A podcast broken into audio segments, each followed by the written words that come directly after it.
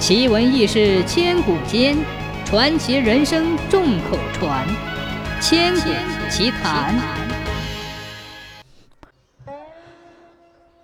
唐朝元和年间，海康地方出了个了不起的人物，他叫陈鸾凤。年轻时候行侠仗义，不怕鬼神，乡亲们都很佩服他。那个时候，海康迷信盛行，当地有座雷公庙，雷公的像素特别大，据说很是灵验。大家诚心诚意的去祭祀，结果却引来了许多怪事。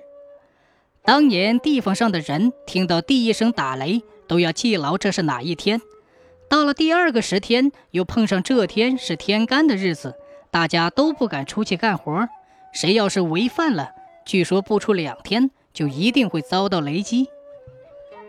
有一年海康大旱，地方上的人点起香烛，备了三声符礼，向雷公祈祷，却仍然不见一滴雨星。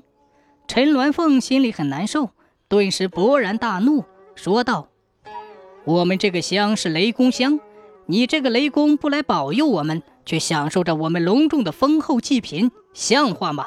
现在庄稼枯焦了。”池塘干涸了，畜生也都充当祭品杀的差不多了，雨却还是不见半滴。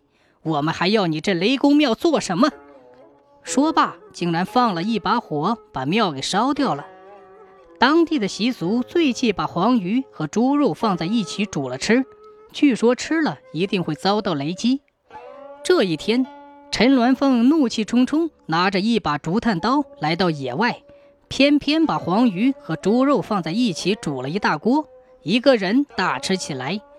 他就是要看看究竟会怎样。不多久，天空果然出现了一股怪云，暴风骤起，雷雨大作。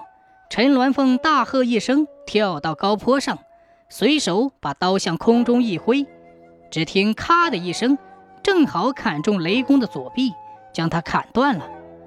雷公哎呦一声，跌落在地，很像一只熊猫，头上长着角，浑身生着毛，皮肉和翅膀都是青色的，手里拿着一把短柄钢石斧，断臂上流出一大滩血。雷公一跌倒在地上，天空中的风和雨也都停了，煞静煞静的。陈鸾凤一看，知道雷公也并不神灵，没有什么了不起。马上兴致勃勃地跑回家，对家里人说：“快跟我去看！哈哈，我把雷公的臂膀砍断了。”家人听了大惊失色，都赶紧去看，果然看见雷公的臂膀断了。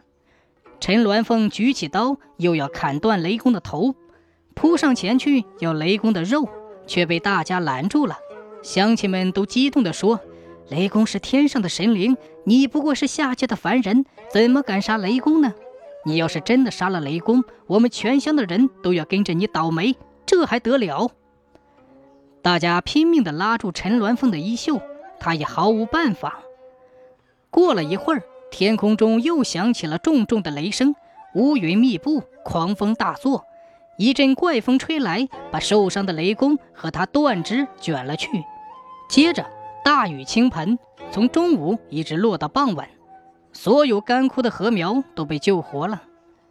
这时，大大小小的人并不感谢陈鸾凤，却都板起脸来斥责他，说他闯下大祸。想到他竟是个大逆不道的人，坚决不允许他回家。陈鸾凤摇摇头，只好带着刀离开了自己的村庄，走了二十里路，跑到他表哥家去过夜。到了夜里。他表哥家遭了雷击，房子给天火烧了。陈鸾凤拿着刀站在庭院里，等待雷公来与他较量。谁知道闹了半天，雷公就是不敢伤他。不久，有人把陈鸾凤斗雷公闯祸的事情告诉了他表哥，他表哥吓得脸孔煞白，又把他撵走了。他再次来到一座和尚庙里去祭身，还是遭到了雷击。寺庙又被烧了个精光。陈鸾凤知道自己没有落脚之处了，就在夜里拿着火把走进一个钟乳洞里去藏身。山又高，洞又深，雷公也没有办法再来加害他。一连度过了三个平静的夜晚，陈鸾凤才回家去。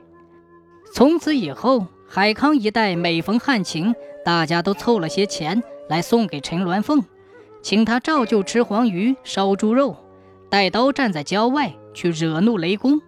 这么一来，每次总是会下大雨，雷公也始终不敢来伤害他。这样平平安安的度过了二十多年，大家把陈鸾凤叫做雨师。到了大和年间，刺史林旭知道了这件事，派人把陈鸾凤找到州城里，仔细问他斗雷公的经过。陈鸾凤说：“我年轻的时候心像铁石一样，对于鬼神雷电都根本不放在眼里。我愿意牺牲自己，解救百姓疾苦。”老天爷拿我没办法，小小的雷公又怎么来敢伤害我呢？陈鸾凤将自己的宝刀献给林旭，林旭也抽了不少赏赐给了他。